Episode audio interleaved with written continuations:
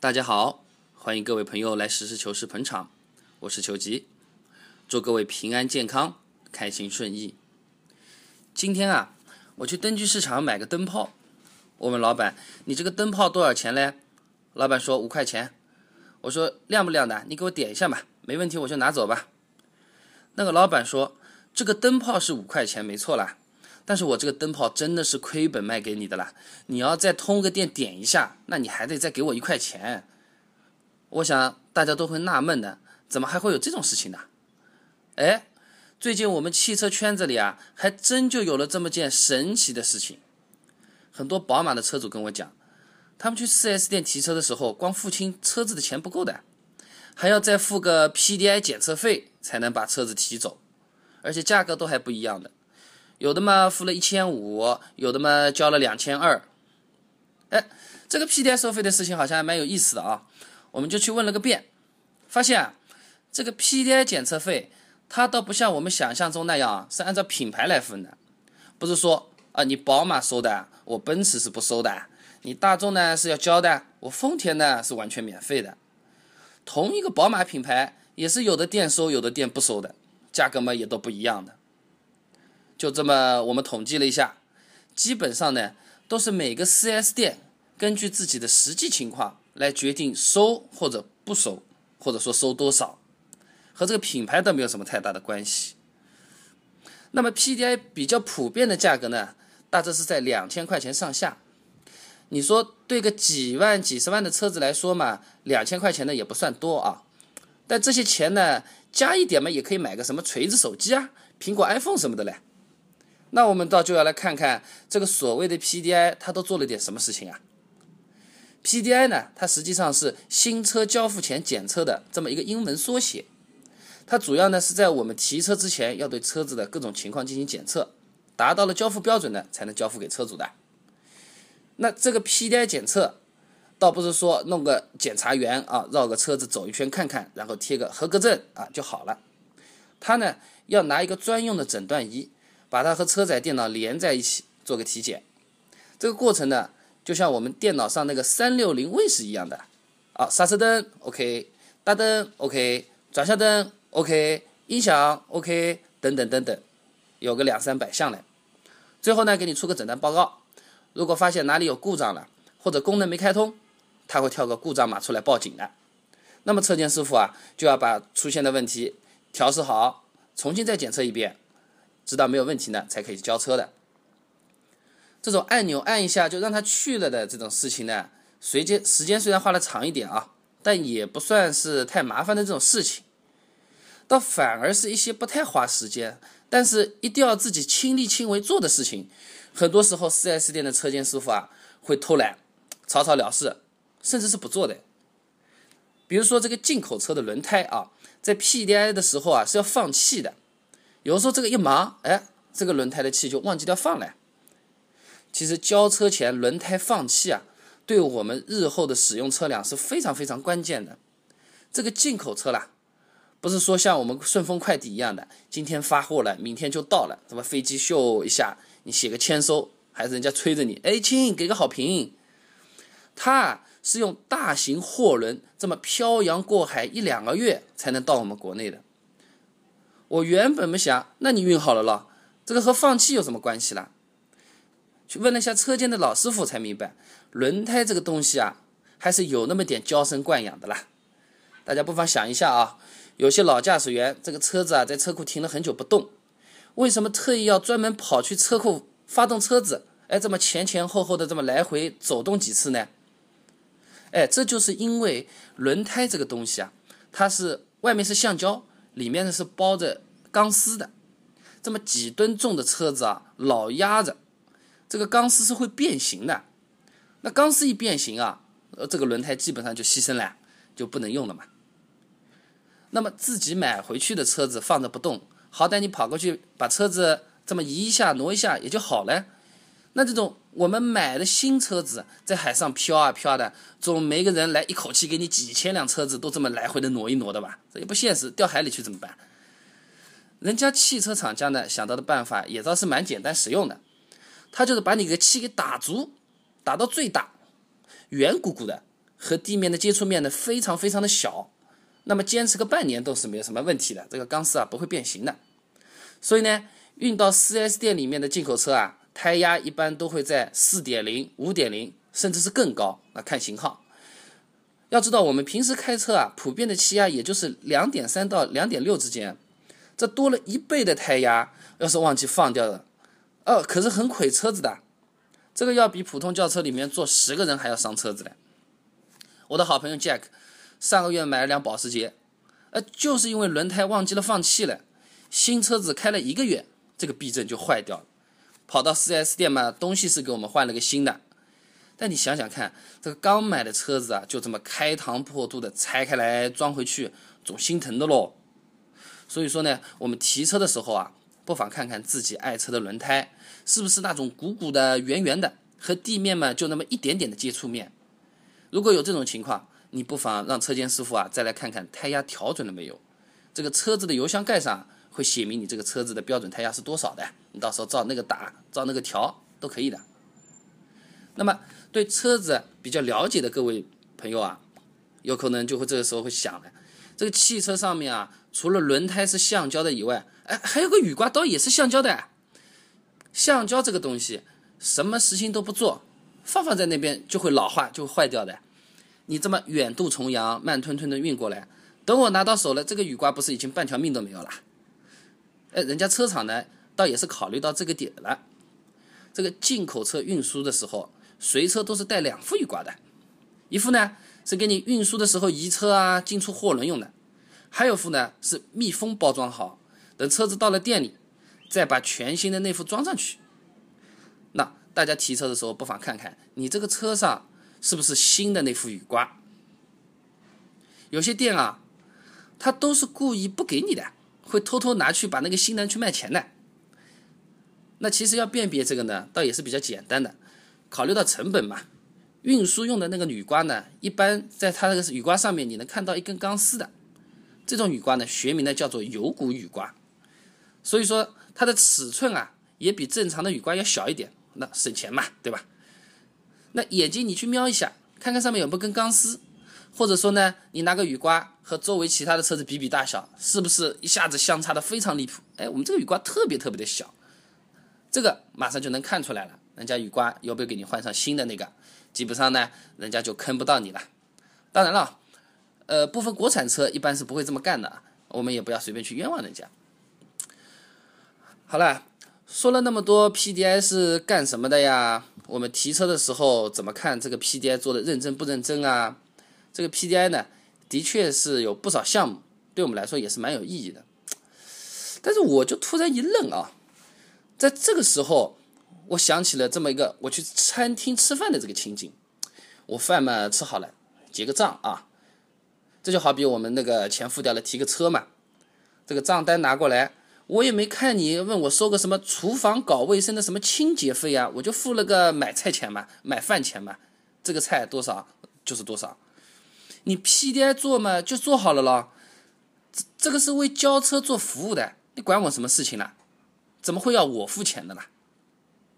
而且呢，你同一个牌子，怎么有的店收，有的店就不收的呢？价格还不一样。那要是你这么说的话，那我挑个不收 PDI 检测费的店去买好了嘛？你们这些收的店嘛，通通都好下岗了咯。事情呢，还真的是没有我们想的那么简单了。那大家都知道的，现在这个车子呢是越来越不好卖了啦，店嘛越来越多，相对客户嘛也就越来越少了。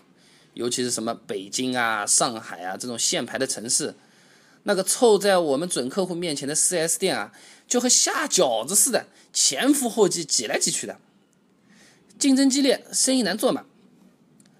我有个兄弟叫大脸猫，去挑了个车子，两家 4S 店为了抢他的生意啊，谈着谈着，两家人脑袋顶着脑袋都急了。哎呦，那个叫做狭路相逢勇者胜啊！你优惠三万一是吧？老子三万二，你三万二是吧？哦，三万五你把车开走嘛，好了呀。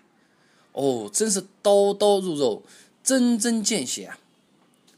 大脸猫跟我讲啊。他车子呢也买过几台的啊，但现在这种看到他们这种你一拳我一脚，非要分出个谁头破谁血流的这种情况，真的还是比较少见的。这是爽啊，爽死了！最后活生生搞出个六万块钱的优惠，哎，这个坐收渔翁之利，感觉实在是太棒了。当初去谈的时候才优惠三万，那我自己嘛也是卖了些年车子嘛，听他这么一讲呢，我就觉得其中啊就有点那么个元芳你怎么看的这种味道了。你想，那要是优惠六万块钱不亏钱哦，还有钱赚的，那你报个三万干什么呢？直接来个五万八好了了，让隔壁的那个三万的滚蛋，然后再慢慢的和你好好的谈，把你这个客户拿下就好了。现在竞争那么激烈，不能给对手任何的喘息的机会的呀。哦，还有什么三万一、三万二这种的，这不是没完没了了。不过也是，你说眼睁睁的看着这个客户啊，都已经跃跃欲试了，那个手啊都已经伸出去要去掏钱包了。啊，自己嘛遍体鳞伤的，亏得来是一塌糊涂。我们总要想一点办法，弄点名堂出来，把钱捞回来的嘛。这就是生意嘛。要是捞不回来，我大不了我生意不做好了嘛，我不亏钱总行了嘛。所以说，PDI 检测费这个怪胎啦，就是在这种激烈的恶性竞争中诞生出来的。它的主要作用啊，就是弥补前期车价谈判上的损失。甚至是把利润重新都可以再套出来。其实呢，也不单是 PDI 啦，类似 PDI 之类的乱收费，其实还是很多的嘞。我让大脸猫把那个价格单拿给我看一下，他递给我一张销售员那个手写的那个总费用清单。哎，这个猫腻果然是是有的，前面写的还算比较正常的啊。什么买车嘛，你要交个购置税，多少多少钱？新车上路前嘛，要买个保险的，那你是什么险种？啊，多少钱？多少费用？那后面就越来越离谱了。那汽车太阳膜七千五百块钱，然后这还有个太阳膜施工费五千块钱。哎呦，我的这位四 S 店的仁兄啊，你是不是觉得一口气写个一万两千五百块钱，你自己也不太好意思了啦？还要拆拆开来写的。那还有个导航，导航本身一万七千五百块钱。再加个倒车影像，还要两千五百块钱。你这个导航为什么要一万七千五呢？我这里就不问了。但是这个倒车影像啦，无非就是弄个几百块钱的摄像头，装在我们车尾那个牌照灯附近的地方，然后拉了根线到前面那个导航的主机，开通一下倒车影像功能就可以了。你还要两千五百块钱啊？大脸猫呢？因为他自己是做生意的啦，需要资金周转。所以说呢，还打算办按揭贷款的，于是嘛，又出现了两个神经病项目，啊，一个是按揭贷款咨询费一千块，这什么意思啊？就是大脸猫问了一下销售，你说我买这个车子首付要多少钱啊？贷款三年利息要多少啊？每个月要还多少钱啊？然后就要付一千块钱，还不怪你最后贷款做了不做？哎呦，拜托啦！不是什么行当的人都可以把自己当律师的，这个人家律师也是明码标价的，你嫌贵可以不问的嘞。你这个说么不说清楚的，啊，做不做也不管的，就一千块钱你这样拿走了，是不是有点过分呐？这还没完，还有个嘞，叫车辆抵押公证费两千五百块钱。在这里啊，我不妨和大家明着讲了，这个车辆抵押公证啊。他压根就是不要钱的呀！你收了我们两千五百块钱，在那里偷偷的笑，哦哟，想想，哎，前面亏的钱总算可以捞回来了。你也不要太得意，我们大家现在买车嘛，总是会互相打听打听的，没多久你这套就会行不通的，是吧？哎呀，怎么说呢？这种尿性的乱收费项目啊，实在是多的来说都说不完了。我们刚才也举了不少。但为什么偏偏就这个 PDI 的收费的这个骂声是最大的？因为它几乎是强制性的了。哦，我说贴膜，贴膜我就不在你 4S 店贴，哎，我外面贴，或者我干脆不贴。导航呢，老子用手机的，哎，高德导航，还有林志玲妹妹声音听，哎，就不要你什么店里那个破玩意儿，好不好？什么上牌上牌，我自己跑车管所上牌，那就好了啦。哎，这事没完。4S 店啊，就是有这条叫做 PDI 汪星人的看门神狗了，一句把狗放出来，你真是再怎么逃，再怎么避，总归要被它咬这么一口，出点血的啦。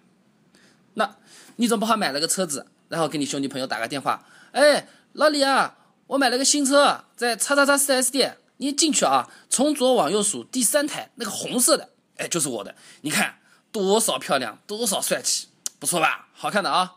哦，你看完了，那你打个车子来我家吧。我们一起吃个饭庆祝一下吧，这个他妈也太扯了吧！有些销售员说，你要做 PDI，付钱还不够，一定要好好的做。为什么呢？他一套一套的嘞，说什么 PDI 检测啊，他有三百多个项目嘞，新车做一下嘛，也是为了你好了。这个检测做一下呢，有什么问题马上就能知道的呀。这个你看，人在，车在，店也在。责权利分得相当清楚的嘛，有什么问题就给你当场解决了嘛，是吧？我们这么大个 4S 店也是负责任的嘛，该面对的都会面对的，该处理都会给你处理好的。你最好嘛还是做一下，你不做啊，以后就说不清楚了，是吧？两千块钱嘛，对你买车子人来说也不是算太贵，你说是不是啊？哦，说来说去，其实你 4S 店不就是欺负我们不懂嘛？哎。这个 PDI 不是有的车子要做，有的车子就不要做的好不好？它就是个提车前必须的流程，和我们刚才说的那个买灯泡一样的啦。你灯泡不亮，你卖给我干什么呢？出了问题还是要找你的，你还丢脸，还要被人家骂。啊，你倒好，一旦亏钱了，就开始弄点乱七八糟的名堂出来，来忽悠我们的钱。这个废了，那个废了。哎，你是不是只要左边写点中文字？右边再搞个阿拉伯数字，它就是个收费项目了呀。那要是这样的话啊，我来帮你想几个好嘞，包你赚钱的啊。先来一个，心情好不好调节费？你看这个项目很关键吧？提车可是大事啊，全家老小、亲朋好友都要一起来凑个热闹，分点喜气的。呃，这个明天给你交车的小姑娘。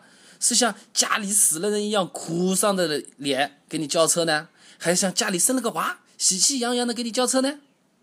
这可是事关重大哎，那么多人都在看的呀，你说是不是付点钱把这件事情给办得漂亮点呢？哦，你 4S 店嫌钱赚的还不够多是吧？没问题，我再给你想一个啊，再来个洗车洗不洗的干净费好了，好不好？车子嘛。都是人洗的，对吧？有的脏一点，有的干净一点。提车这种大事，你付个两千块，我帮你把车子洗得干干净净，打扮得漂漂亮亮的。你不戴墨镜啊，这个车子你都没法提走。我跟你说，亮闪闪的，这是太美，你简直都不敢看。那 PDI 也好，装潢费也好，你 4S 店你都去收，有本事你收的这些项目啊。都给我们大家写到合同里面去，都把发票开给我们，大家拿着你这些东西都到物价局去问问，看看你这个生意到底是做还是不做呢？哦，我们这些存了点血汗钱的人，好不容易买个车子，追求家庭幸福，你这么跟我们搞，你来看看我们到底是买账还是不买账呢？好啦，那么今天的节目呢就到这里了，可能还会有朋友问。要是人家听了你的节目不拿 PDI 这东西说事儿了，搞点新名堂出来怎么办呢？各位别担心，下一期啊，我们就给大家讲讲如何避免开开心心的走进 4S 店，迷迷糊糊的被人家乱拳打死。这里做个小广告，我们的爆料呢和咨询邮箱呢是 ssqs a u t o at 幺六三点 com。其实呢，就是实事求是拼音的头一个字母 S S Q S，然后加上汽车 Auto A U T O，那个 at 幺六三的邮箱啦。那么大家发来的邮件呢，我都会自己看，然后自己回的。谢谢啦，祝各位开心健康。